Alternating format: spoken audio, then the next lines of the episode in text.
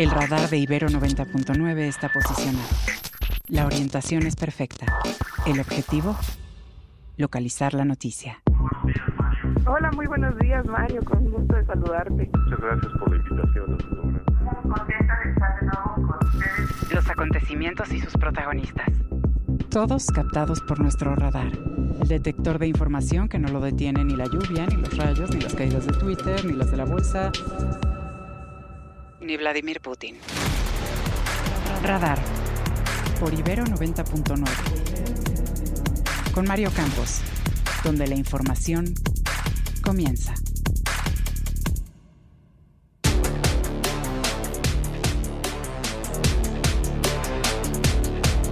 Son cientos los muertos por el ataque a un hospital en territorio de Gaza.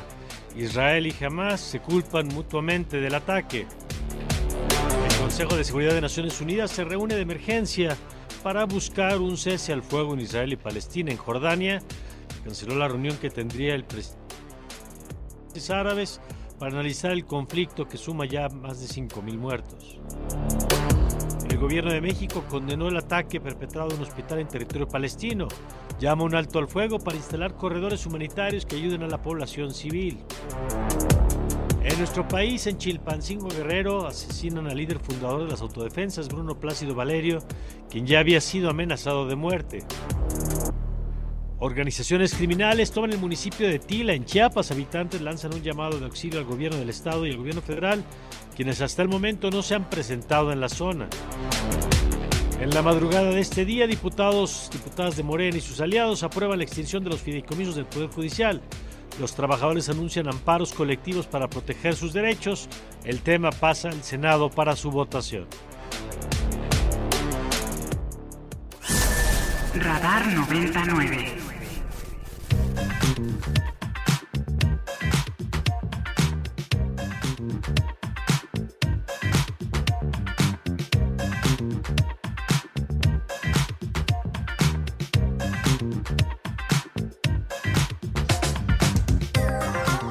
Buenos días, muy buenos días, bienvenidos a Radar 99. Yo soy Mario Campos y les saludo con mucho gusto en esta mañana de miércoles, miércoles 18 de octubre del 2023. En esta mañana en la que saludo a mi querido Oscar Reyes. Oscar, ¿cómo estás? Muy buenos días. ¿Qué tal, Mario? Muy buenos días. Bien, muy contento, listo de estar arrancando este miércoles aquí en Radar 99 contigo, con el equipo y con toda la audiencia, por supuesto. Hoy tenemos un programa movidito para variar, ya sabe que así está la agenda y vamos a estar platicando pues, de varios temas, entre otras la afectación de los de la eliminación de los fideicomisos, que dice el gobierno no afecta a los trabajadores, pero los trabajadores dicen que sí. Vamos a tener una entrevista a propósito de ese tema en unos minutos. Vamos a platicar también sobre eh, la posible ratificación de Ernestina Godoy como fiscal de la Ciudad de México. Vamos a revisar el tema. Vamos a platicar sobre el asunto de la paridad de género y la decisión del INE de establecer que de las nueve gubernaturas, incluyendo la Ciudad de México, de las nueve gubernaturas que se van a elegir el próximo año, cinco tienen que ser candidatas mujeres de los partidos. ¿Cuáles? Pues las que los partidos definan, ¿no? De las nueve, ellos definirán cuáles son para hombres y cuáles son para mujeres. Lo vamos a revisar con la consejera Diana Rabel, va a estar Poncho Basilio, va a estar Roy Campos. Y vamos a platicar, por supuesto, de lo que está pasando en Palestina, el tema del hospital, del que a estar reportando esta mañana, un, eh, en el que hay pues mucha eh, también muchas dudas, muchas acusaciones, mucha información falsa que hay que tomar con cautela, pero bueno, ya le estaremos reportando lo que sí pasó, que es este eh, ataque al hospital. el gobierno de Hamas dice que fue por eh, acciones de Israel. El gobierno de Israel fue que señala que fue un accidente en el sentido en que fue un misil o un cohete que lanzó la yihad contra Israel y que pegó en el hospital, que, que no era la intención, que era el blanco de Israel y terminó pegando en el hospital. Lo cierto es que hay eh, pues muchas víctimas. Tampoco hay consenso sobre el número de víctimas. Algunos hablan de cientos, de acuerdo a la autoridad de Palestina. En fin, que bueno, pues en medio de toda la confusión que hay, le estaremos dando lo que sí sabemos y las versiones de lo que no sabemos, porque hay diferentes actores eh, contando su, su, versión de los hechos. Pero bueno, de todo eso platicaremos también con Marwan Soto Antaki hacia la recta final del programa de hoy. Siete con seis minutos. La invitación, Oscar, para que participen con nosotros. Por supuesto que sí. Eh, ya a partir de ahorita ya están abiertas las vías de comunicación para que estén en contacto con nosotros y nos escriban. El teléfono en WhatsApp en cabina es el 55 529 2590. Ahí está el WhatsApp. Nos dará mucho gusto recibir sus comentarios. 55 529 2599. Y cuando son las 7 con 6 minutos, vamos a los detalles de la información. Estas son las noticias. Estas son las noticias.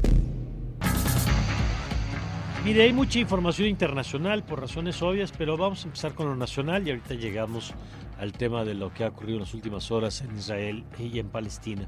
En Chilpancingo, aquí en nuestro país, porque no podemos dejar de ver lo que ocurre en nuestro territorio, fue asesinado Bruno Plácido Valerio. Él era el fundador de la Unión de Pueblos y Organizaciones de Guerrero, un grupo designado de autodefensas. Apenas en julio, el dirigente de esta policía comunitaria había advertido que retomarían las autodefensas ante la violencia que mantenía el cártel de Acapulco, los ardillos y los rojos, que por cierto ya lo habían amenazado. Esto decía hace apenas unas semanas. Ayudar como población al, gobierno porque esperar al sistema oficial es solamente llegar para cuando ya hay muerto, almorzarte y llevarte el pues eso es el único trabajo que hace, pero no hay un trabajo de investigación para detener los diferentes cabecillas en Guerrero. El municipio de Tila, Chiapas, permanece todavía tomado por las organizaciones del crimen organizado y se han cerrado todos los accesos carreteros a la comunidad el medio entre, entre la población que se dice asustada, pues la violencia entre estos dos grupos criminales dejó ya ocho muertos sin que el gobierno del estado, la policía o Guardia Nacional intervengan. Los pobladores que lograron escapar piden el auxilio al gobernador Rutilio Escandón. Es una impotencia, pues hay mucho dolor, no hay mucha preocupación de saber que están bien. 13 años, 13 años tardó en llegar esta sentencia del asesinato de dos jóvenes del TEC de Monterrey, después de que un juez condenara ayer a 90 años de cárcel a cinco de los seis militares involucrados en el asesinato de Jorge Antonio Mercado, Francisco Javier Arredondo, esto que ocurrió un 19 de marzo, pero del 2010. En conferencia de prensa los padres de Jorge extendieron su satisfacción con la sentencia, lamentaron que los padres de Javier no pudieran estar presentes, pues fallecieron esperando justicia. Escuchemos lo que dijo la madre de Javier Francisco Arredondo el día de ayer. No hay otras personas que puedan haber, haber asesinado a los muchachos, porque dentro del TEC no había nadie más que los militares. Y el gobernador de Veracruz, Cuitlago García, presumió ayer la caída en el número de homicidios violentos perpetrados en su estado, pues al mismo tiempo que también un ciudadano era asesinado en las afueras de una tienda de conveniencia a plena luz del día y frente a la patrulla de seguridad, no muy lejos de donde se encontraba el gobernador de Morena. Que va mejorando. Y vamos bien y vamos disminuyendo. Sí hay hechos lamentables, pero el esfuerzo conjunto va surtiendo efecto. Es el paro de labores, las acciones de resistencia por parte de trabajadores del Poder Judicial esta madrugada. La mayoría de Morena y sus aliados cumplieron con pues la, el, plan, digamos, como lo había planteado el presidente, y aprobaron la extinción de 13 de los 15 fideicomisos que sustentan varias prestaciones laborales. El dictamen pasó al Senado para su discusión. En tanto, el dirigente de los trabajadores, Jesús Gilberto González, informó que ya no habrá manifestaciones, pues ahora el plan, eh, el plan B es ampararse masivamente para eh, pues tratar de frenar este tema. Escuchemos lo que dijo. Vamos a darle acompañamiento a, nuestros compañeros para promover los amparos correspondientes. Coordinadora Nacional para la Defensa de los Comités de la Cuarta Transformación, Claudia Sheinbaum, adelantó que impugnará la resolución del Instituto Nacional Electoral que le ordena no realizar eventos públicos, sino solo eventos en lugares cerrados dirigidos a la militancia, aunque no dejó de externar su inconformidad con el resolutivo. Entonces es increíble que un partido político no pueda hacer proselitismo político, pues es su principal función como partido político para la participación electoral. Por su parte, la coordinadora nacional del Frente Amplio, Xochitl, la senadora Xochitl Gálvez, presentó ayer en la Cámara de Diputados y a nombre del PRI, PAN y PRD un proyecto de presupuesto federal alterno donde proponía, entre otras partidas, una para las madres buscadoras, otra para la comunidad indígena y garantizar la continuidad de los programas sociales que sí benefician a la población. Escuchemos parte de lo que dijo. Presentamos la propuesta alternativa y le llamamos el presupuesto para todos. Tiene dos objetivos claros mejorar la calidad de vida y ser responsable con las finanzas públicas. Scanner 360.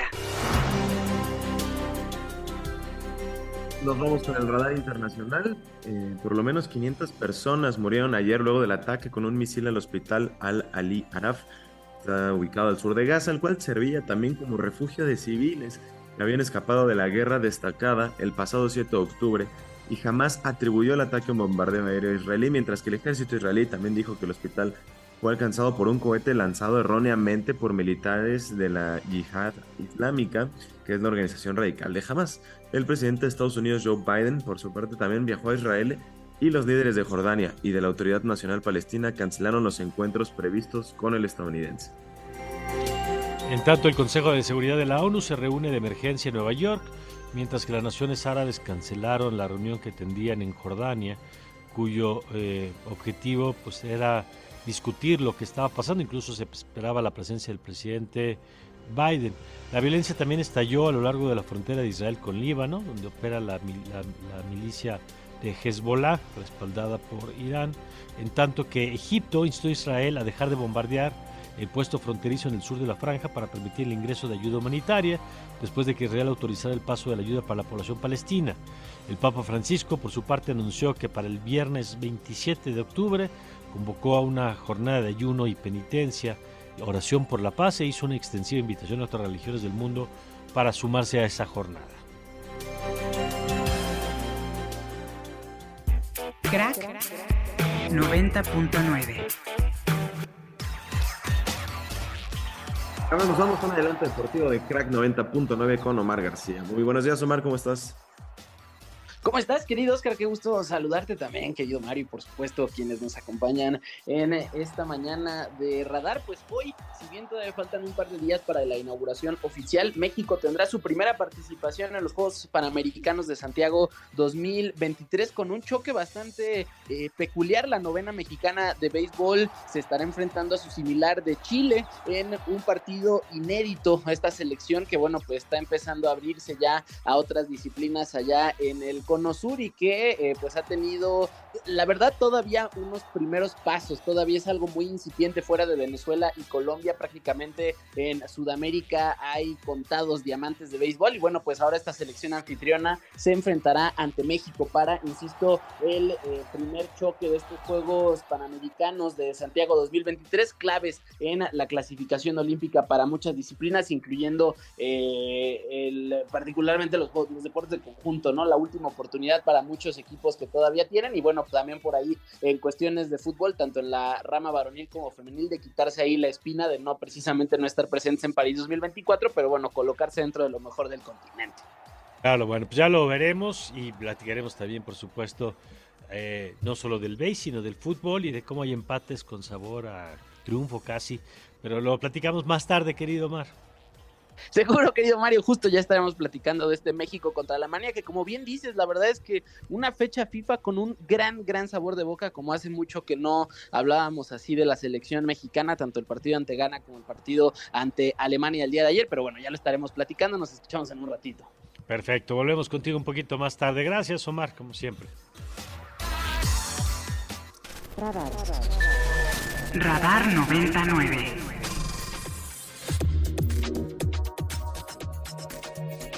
Bueno, y vamos a platicar de lo que pasó eh, en estos días con el tema de los fideicomisos que usted ha escuchado. Estamos viviendo tiempos muy complicados en el sentido de identificar pues la verdad, ¿no?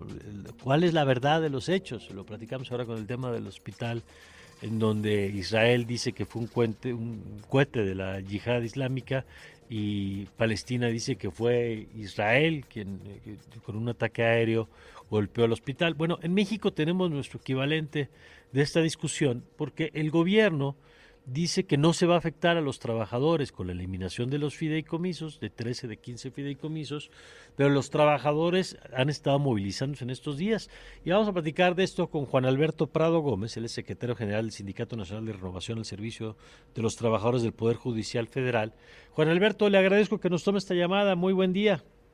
Al contrario, les agradezco a ustedes que nos den la oportunidad de dar a conocer, como tú lo dices precisamente, la verdad de los hechos y la verdad de la situación. Pues empecemos por ahí, Juan Alberto. A ver, ¿por qué dicen desde la perspectiva de los trabajadores que estos fideicomisos, la eliminación de estos fideicomisos sí los afecta?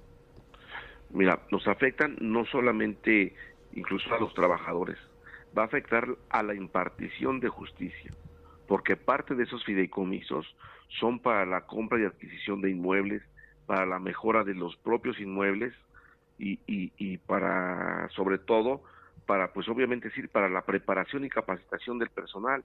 Que, te voy a decir una cosa, y te lo digo con toda honestidad, aquí para poder trabajar en el Poder Social de la Federación, lo principal se requiere ser licenciado en Derecho. Con eso entramos. Pero los trabajadores de nuestro bolsillo pagamos maestrías, especialidades y doctorados.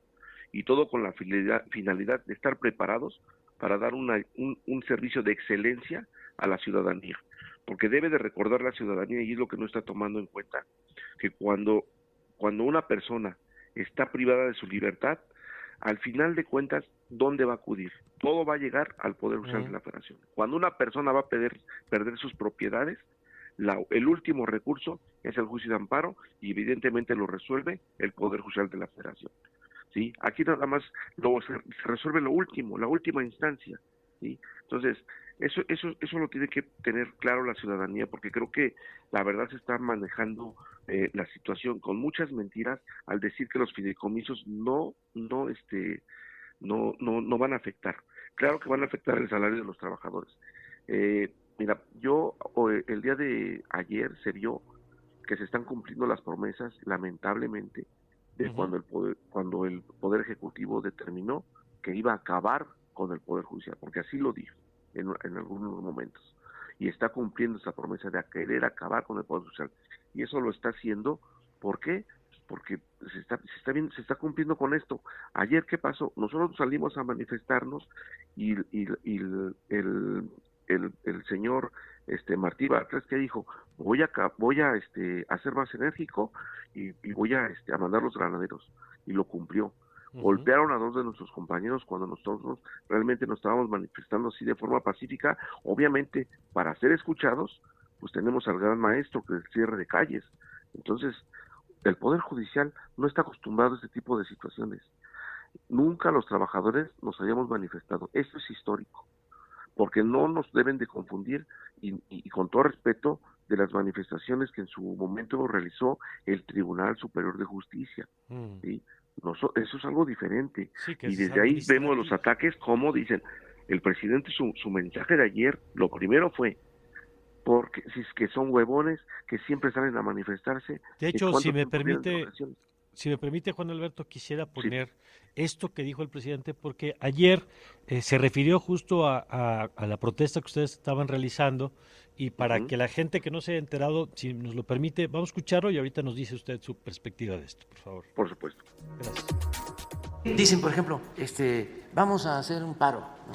O sea, pues si se van de vacaciones, no sé cuánto tiempo, ¿sí? si, si no trabajan, o sea, este, se tardan. Bueno, hay miles de personas que tienen 10 años sin sentencia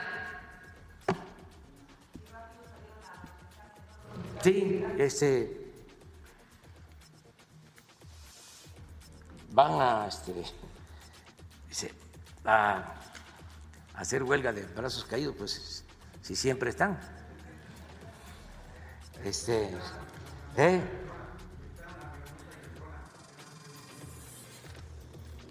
Sí, pues es lo mismo, o sea, pero ya sabemos, ya, ya, este, ya sabemos no hay nada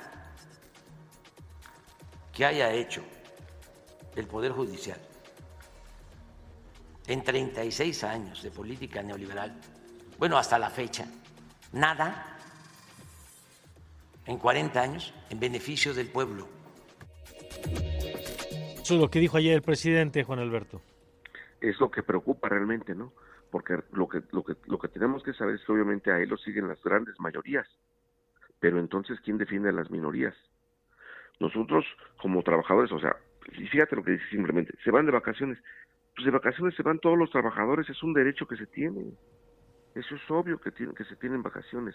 Y eso de que no se trabaja, me gustaría que él fuera a cualquier circuito del país, a un juzgado de distrito o a un tribunal colegiado, para que se dé cuenta de la carga de trabajo que hay excesiva. Nadie sabe las horas de trabajo. Sabemos que son ocho horas laborales, pero realmente nosotros ocupamos más de 12 horas a diario de trabajo. Nosotros llegamos a muy temprana hora y no tenemos hora de salida. Ahora déjeme regresar porque hay dos, eh, hay dos temas, digamos, aquí. Uno es la, la campaña del presidente, esta que acabamos de escuchar, señalando que si el Poder Judicial no le hace bien al país, y la otra es la discusión específica sobre los fideicomisos. Eh, ¿Nos podría eh, poner algún ejemplo de, de, los fideicomisos que se estarían eliminando, la vinculación directa con los trabajadores o con la operación del Poder Judicial que nos decía hace unos momentos? Claro que sí. Mira, un ataque directo al bolsillo de los trabajadores es que de esos fideicomisos salen unos bonos especiales directos, que son tres bonos que recibimos al año, ¿sí? tres bonos. Eso va directamente al bolsillo del trabajador. Y que con, el, con la eliminación de este fideicomiso ya no tendríamos derecho a esos bonos. Y que incluso están estipulados en las condiciones generales del trabajo. Pero en las mismas incluso refieren, salvo exista el presupuesto y bla, bla, bla. O sea, que, exista realmente el dinero. Si no se dan esos fideicomisos, obviamente no va a llegar al bolsillo de los trabajadores. Ahora, ¿cómo están mintiendo? y de qué manera manipulan la situación. Hay un fideicomiso que cualquiera se espantaría, que son miles de millones de pesos que para jardines, ¿sí? Y así lo manejó el, diputado Hamlet. Oye, si la Corte ni tiene jardines, ¿no? dicen, pero no dicen la, la cuestión, ver, la verdad. O sea, el rubro completo del de ese fideicomiso es para jardines en su en general de todo nivel nacional, de todos los edificios del Poder Judicial de la Federación, incluyendo mantenimiento, incluso fumigación que se hace cada mes en cada edificio. Ustedes saben que aquí manejamos demasiado papel, demasiada papelería y es por eso que se tiene que estar fumigando por lo menos una vez al mes todos los órganos judiciales, todos los órganos administrativos. Entonces, todo va dentro, comprendido dentro de ese rubro. Pero si, si a la gente le dicen, se gastan tantos millones de pesos en, en jardinería, si yo he visto al Palacio de Justicia y tienen plantitas, tienen macetas, pero no es eso. Se va comprendido muchos temas dentro de un solo rubro. Y eso es lo que yo veo, que cómo, cómo manipulan la información y, y eso es lo que transmiten. Y obviamente es bien fácil hacerlo, porque ellos tienen la fortuna de tener los medios a su alcance para difundir todo este tipo de cuestiones. Por eso es que yo agradezco profundamente la oportunidad que nos das para poder darle a conocer a la gente realmente cuáles son la, verdad histórica de las cosas. Ya. Eh, Oscar, tú tienes una pregunta para Juan Alberto. Sí, Juan Alberto, buenos días. Te saluda Oscar Reyes. ¿Y, qué tal, sí, ¿y qué tal cierto es esto que menciona el presidente y señala, junto con los diputados de Morena, que existen lujos eh, del Poder Judicial de la Federación y salarios demasiado altos en los mandos superiores. Y si ustedes creen que debería de haber un equilibrio entre los mandos superiores y los trabajadores en general del Poder Judicial. Mira, haces una muy excelente pregunta que toca precisamente el tema principal. Los trabajadores estamos nosotros totalmente de acuerdo que a las cúpulas de poder, a los ministros, obviamente, pues que tienen un salario a lo mejor muy elevado, pero realmente así que digas lujos, pues no, no es cierto, ¿no? Porque yo te, yo te aseguro que hay senadores, hay, hay, hay gente de Morena que tiene muchísimo más lujos. Tal, tan es así que una, un personaje, un personaje, ahorita no recuerdo su nombre, no regresó un vehículo de no sé cuántos millones de pesos que tenía. Entonces, realmente aquí el, el, el tema es eh, el ataque directo al Poder Judicial de la Federación. Ahora, yo te puedo mostrar, eh, o si me lo permiten en algún momento, mostrarles realmente los talones de pago de un juez, los talones de pago de un, de un magistrado, los talones de pago de un secretario, de un actuario y, y del oficial judicial y del de servicio de mantenimiento. Yo te puedo decir que el, el, que más, el que menos gana, que es el de servicio de mantenimiento, gana 7 mil pesos. No hay lujos, no hay exceso. No lo hay. ¿Qué sigue, eh, Juan Alberto, ahora, una vez que, digo, sabemos que se aprobó en diputados, que tiene que pasar todavía al Senado, pero ¿qué sigue desde la estrategia del sindicato?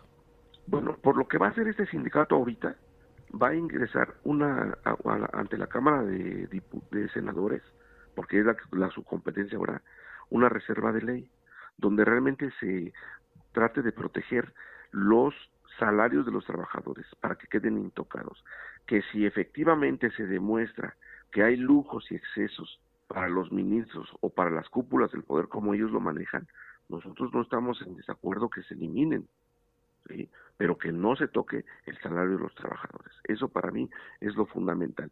Y como, y como parte fundamental también de, la, de, de esta situación es que también nosotros ahora como Poder Judicial vamos a buscar la manera que si ya expusieron los fideicomisos de la Suprema Corte y del Consejo de la Judicatura, ahora se expongan los fideicomisos que tiene también el Poder Legislativo, tanto la Cámara de Diputados como la Cámara de Senadores, que expongan ellos sus fideicomisos y vamos a ver quién sale más raspado y realmente fideicomisos ilegales quién los va a tener, pero que los tapen y los descubran todo a la vez. Vamos a darle a México un país mejor, vamos a, este, estamos de acuerdo con la transformación y para que sea esto parejo, pues vamos a hacerlo general. Bueno, pues vamos a ver cómo se desarrolla el tema. Juan Alberto, gracias por tomarnos la llamada y mantenemos la comunicación. Al contrario, gracias a ustedes por el espacio y saludo a tu auditorio con mucho gusto. Muchas gracias, Juan Alberto Prado Gómez, es secretario general del Sindicato Nacional de Renovación al servicio de los trabajadores del Poder Judicial Federal. Y bueno, pues para que tenga usted la perspectiva también de lo que los propios trabajadores a través de su sindicato pues están diciendo. Bueno, vámonos cuando son las 7 con 28, vámonos con eh, las primeras planas. Primeras planas y encabezados. Reforma. Bueno, vamos a arrancar, eh, vamos a arrancar nuestra revisión de las portadas en esta mañana y empezamos con Reforma que dice dan golpe a corte, acusan ilegalidad. Toma la 4T fideicomisos del Poder Judicial con 15 mil millones de pesos, ignoran morenistas, protestas y reclamos, aprueban reforma para tomar fondos. El Universal. Dice el periódico Universal, vigilan a migrantes con armas largas en Tabasco. El Instituto de Migración contrató a elementos de la Secretaría de Seguridad Estatal y pide que accesos a la estación migratoria estén bajo llave. La jornada. Repudia el mundo ataque en Gaza a un hospital, 500 muertos. Cancelan Jordania, Egipto y la autoridad palestina cumbre con Biden. Qatar, Arabia Saudita, Turquía y otros países de la zona responsabilizan a Israel. Este lo niega. Advierte del peligro de que el conflicto cunda en la región si Tel Aviv mantiene su ofensiva y trae también la jornada, además de la foto donde muestra decenas de cadáveres de palestinos que dice murieron en el ataque al hospital. Señala el ejército sí estuvo al tanto de todo lo que ocurrió en Iguala, según la comisión eh, que lleva el caso, dice vigilan objetivos prioritarios de grupos delictivos. Milenio.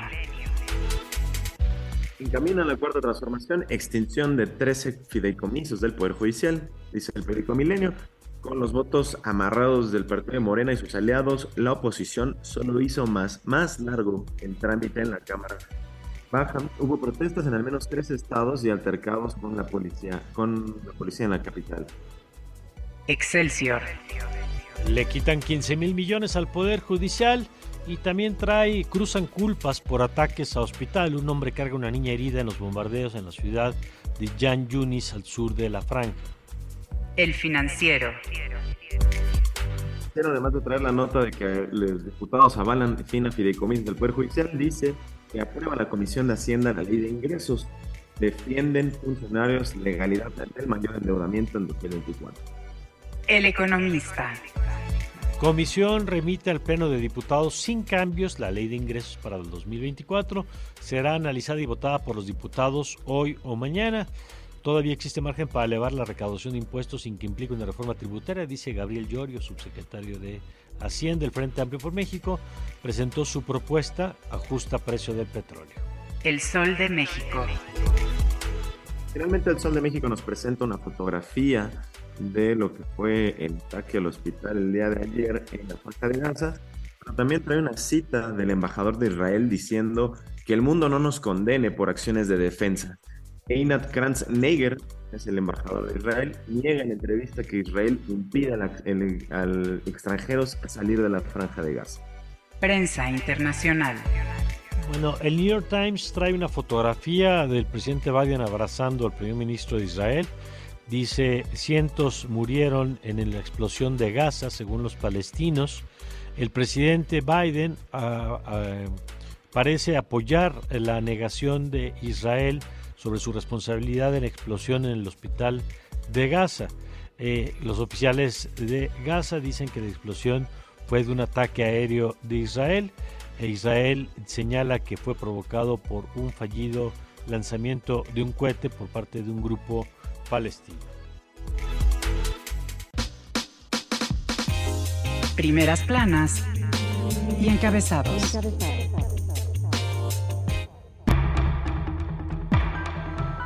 Bueno, 7 con 32 minutos, 7 con 32 y son tiempos que demandan de nosotros la capacidad de seguir múltiples pistas, ¿no? Tenemos que estar hablando de Palestina y de Israel, tenemos que ver lo que pasa con Ucrania. Por cierto, anda el presidente eh, chino en reunión con el presidente ruso, ¿no? O sea, no, no todo es lo que pasa con Estados Unidos, sino lo que pasa en otras órbitas de poder.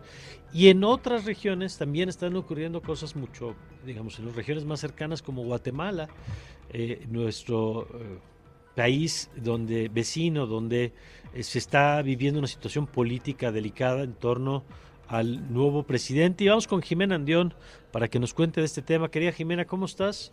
Hola, querido Mario, ¿cómo estás? Muy bien, a ver, cuéntanos, porque de pronto entre tanto tema internacional es fácil perderse, pero es relevante esto que está ocurriendo. Sí, Mario, creo que no hay que olvidarnos, como dices, también de los países vecinos, de lo que pasa en nuestra propia región. Eh, y bueno, en, Guatemala se está viviendo, como decías tú, una situación política muy compleja y muy particular. Eh, en junio de, este año ganó la presidencia en, en segunda vuelta eh, Bernardo Arevalo, que es el candidato de un partido chiquito llamado Semilla. Y es bien interesante, Mario, porque nadie esperaba ni que en primera vuelta ganara eh, este, este personaje junto con otra, em, con otra persona que también es, que fue a la segunda vuelta con él, eh, porque, porque el partido era muy pequeño, porque realmente no tenían tanto arraigo en los contextos rurales en Guatemala, pero sin embargo, Mario, eh, frente a los partidos de siempre, que era lo que veía la, gente en Guatemala. Una de las candidatas era hija del, eh, de Efraín Ríos Montt, quien fue señalado como genocida durante el conflicto armado en Guatemala, y la otra era una, una candidata que había competido tres veces a la presidencia, ¿no? Y finalmente la gente muy cansada de, de lo mismo, de las mismas promesas, de, de los mismos candidatos, pues apuestan por esta, ah, por esta persona que em, su agenda está muy vinculada a temas de combate a la corrupción y justicia social. Entonces fue una sorpresa que haya ganado Mario, pero lo que es muy complejo ahora es que eh, pues todas las misiones electorales, el propio Tribunal Superior, eh, Supremo Electoral en Guatemala le han dado eh, pues la constancia de que él ganó las elecciones. Sin embargo, el Ministerio Público que está, digamos, supeditado al, al, actual presidente y algunos otros poderes en Guatemala, militares y económicos, que no quieren que Arevalo asuma la presidencia, pues se han dado a, la, a, una cruzada en contra de él y su partido, le quitaron el registro al partido. Eh, parece que quieren iniciarle varios juicios a él, el Ministerio Público ha tomado las actas de las elecciones, Mario, entonces vive una situación muy complicada frente a un escenario donde no se quiere respetar la, voluntad popular. La Organización de Estados Americanos ha sido muy enfática en que los resultados electorales se tienen que respetar, pero creo que es un signo también de los tiempos que vivimos, Mario, de, de muchísimo autoritarismo, de usar los poderes judiciales y los ministerios públicos eh, para como arma política de algunos poderes y, y sí realmente es una situación bien complicada. Él tendría que asumir en enero y no sabemos cómo se van a poner las, las cosas en los próximos meses, así que creo que también hay que mantenernos atentos. Mario es nuestro vecino, eh, hay muchísimo flujo comercial, migratorio. Y, y bueno, también nos, nos, nos, nos, es importante ver lo que pasa porque esas cosas pueden pasarnos en, en, en otras latitudes en nuestra propia región y en nuestro propio claro. país.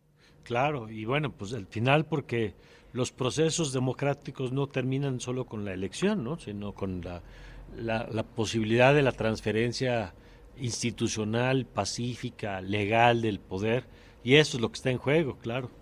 Totalmente, Mario. Como, como que siento que nosotros en nuestros países de la región, que, que son unas democracias todavía bastante, bastante débiles, los procesos, eh, de, que, de que se va a asumir el poder, de que se van a respetar las elecciones, y creo que esas cosas hay que seguirlas peleando todos los días. Bueno, y más con lo que tenemos justo en la región, ¿no? La, el ejemplo de Nicaragua, lo que está viviendo, el tema del Salvador, lo que está viviendo con Bukele. Eh, no es por eso eh, cosa menor eh, ver lo que ocurre con Guatemala. Y te agradezco, Jimena, que nos hayas traído el tema y te pido que le demos seguimiento. Muchas gracias, Mario, claro que sí.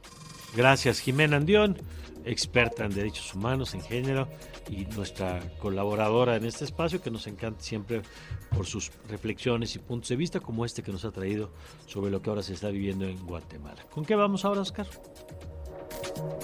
Vamos con un corte, Mario, brevemente. Al regresar estaremos hablando con Marilena Morera, quien es presidenta de Causa en, en, Común, con este tema de cómo se está observando la ratificación de Ernestina Godoy la, la, en la Fiscalía General de la Ciudad de México como, eh, que, como la titular. Y también con Dania Rabel Cuevas, quien es consejera del Instituto Nacional Electoral, sobre este tema que ya nos adelantamos en la mañana de la paridad de género en los partidos para los próximos comicios del año entrante. Pero vamos a una pausa y ya volvemos en Radar 99. Quédense con nosotros.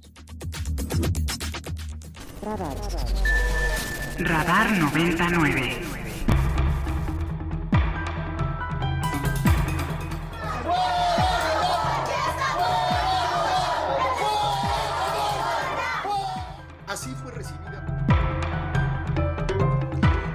Vámonos con eh, la información de lo que pasa con la fiscal eh, de la Ciudad de México, Ernestina Godoy, que está, quien está buscando un nuevo mandato al frente de la Fiscalía.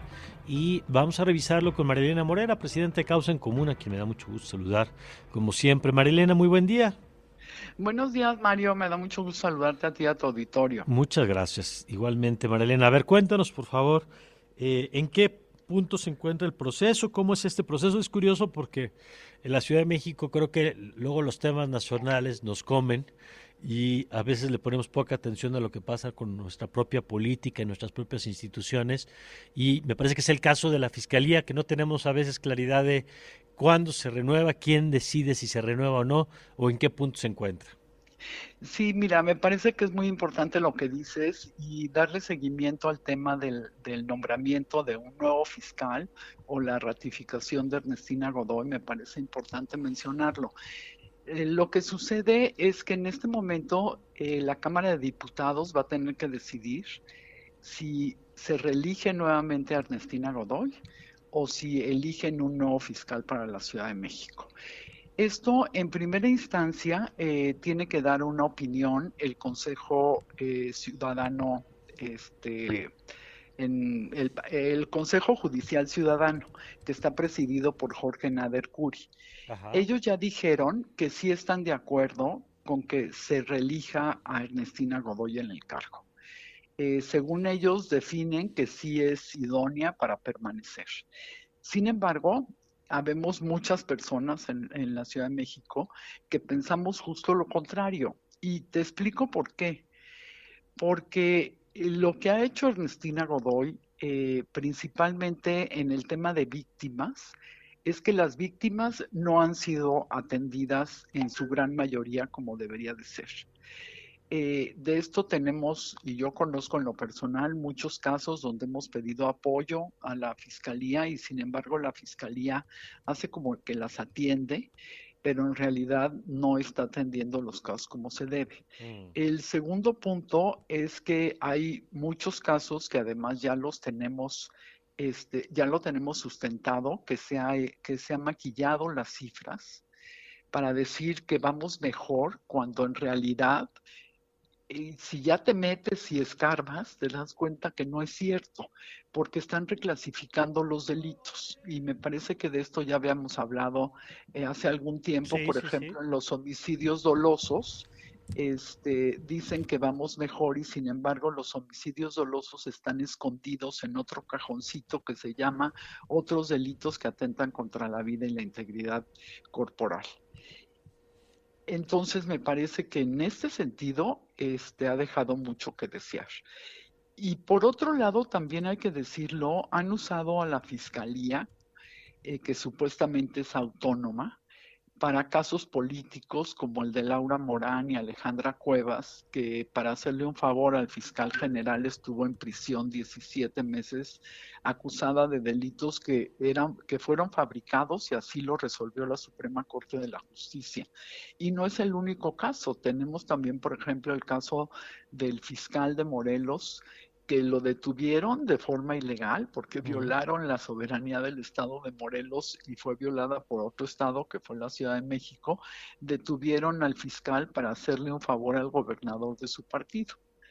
Entonces, eh, si vemos, hay muchos casos, por un lado, donde no han sido atendidas las víctimas y por el otro, eh, Ernestina Godoy ha permitido el uso faccioso eh, político de la Fiscalía de la Ciudad de México. ¿Qué sigue eh, con estas valoraciones que hay, tanto del Consejo que dio luz verde, como lo que tú nos acabas de compartir de la preocupación que, algunos tienen por estos casos?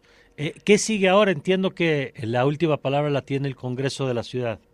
Así es, la decisión final recae sobre ellos para reelegir o no a Ernestina Godoy y necesitan la aprobación de las dos terceras partes que estén presentes y actualmente el, Morena no tiene por sí misma los votos suficientes. Mm. Por eso es que es importante hacer un llamado a los legisladores de la capital, especialmente a los de la oposición, a que asistan a la sesión y que voten en contra, porque no vemos los resultados que nosotros queríamos de la fiscalía. Si tú te acuerdas, eh, cuando nombraron a Ernestina Godoy, fue un nombramiento completamente irregular, cambiaron la ley para poder eh, nombrarla, porque, porque había un conflicto de interés ahí muy claro, la autonomía de la fiscalía, eh, cuando Ernestina Godoy era coordinadora de Morena en el Congreso local, mm. lo, cual no permitía que la nombrara, ¿no?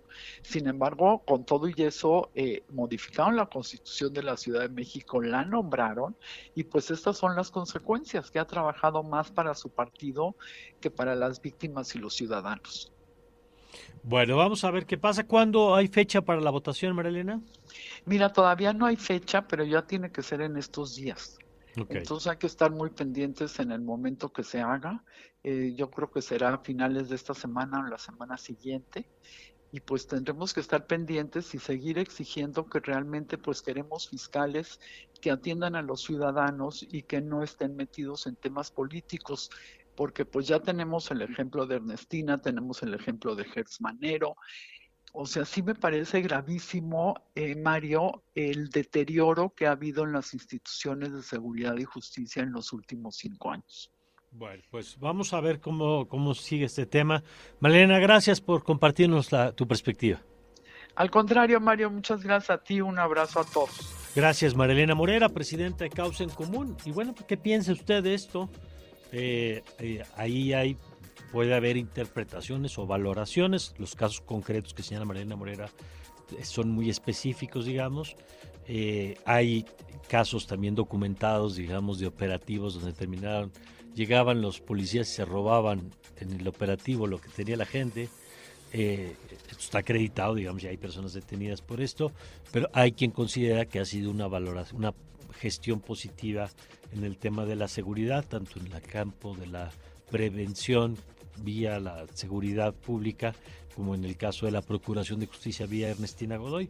Compártanos usted su opinión, 55 529 25 99 y buscaremos en los siguientes días también legisladores tanto de Morena como de oposición si quieren platicar con nosotros a propósito de esta ratificación, que es interesante lo que dice Morena Morera, no le alcanza Morena por sí solo, vamos a ver si el PRI y el PAN terminan dándole los votos que le hacen falta para un segundo periodo o no. vamos a ver qué decisión toman. Eh, en los siguientes días. 7 con 49, nos vamos con la información financiera. Radar económico. Radar económico. Y rápidamente, Mario, en el radar económico les contamos que la iniciativa de la Ley de Ingresos de la Federación 2024 avanzó en la Cámara de Diputados, en donde la Comisión de Hacienda y Crédito Público avaló el dictamen, el cual fue turnado al Pleno.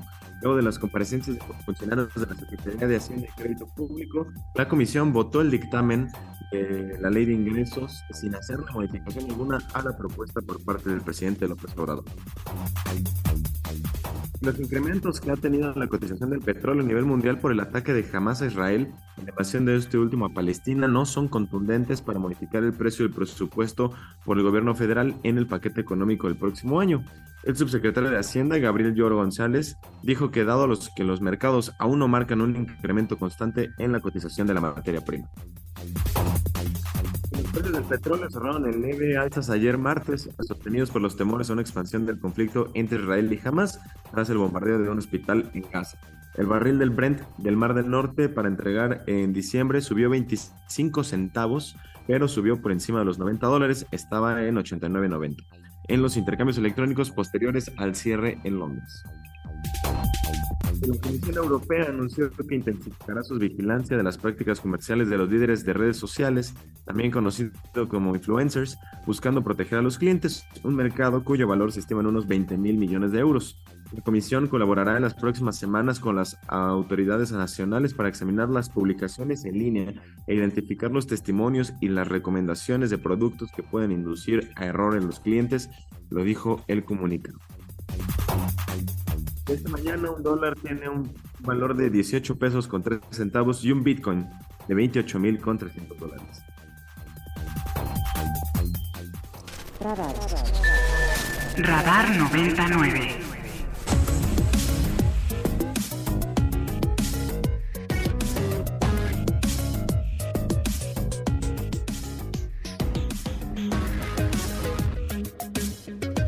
7 con 51, gracias por seguir con nosotros. Gracias a José Luis Vázquez, a Karina Velázquez, a Erika Fonseca, a Paulina Díaz Cortés. Gracias por acompañarnos como todas las mañanas y además gracias a quien, además de que a veces se toman el tiempo para comunicarse con nosotros, todavía tienen la generosidad de compartirlo en sus redes sociales porque esa es la mejor manera de este y cualquier espacio tiene para crecer. Cuando usted que nos hace el favor de acompañarnos le platica a alguien más, sabemos que hay muchas opciones, sobre todo en estos horarios, en la radio en nuestro país y siempre es un gusto, pues, primero que usted nos haga el favor de elegirnos y más que nos ayude a crecer en el de boca en boca que es tan importante en estos casos.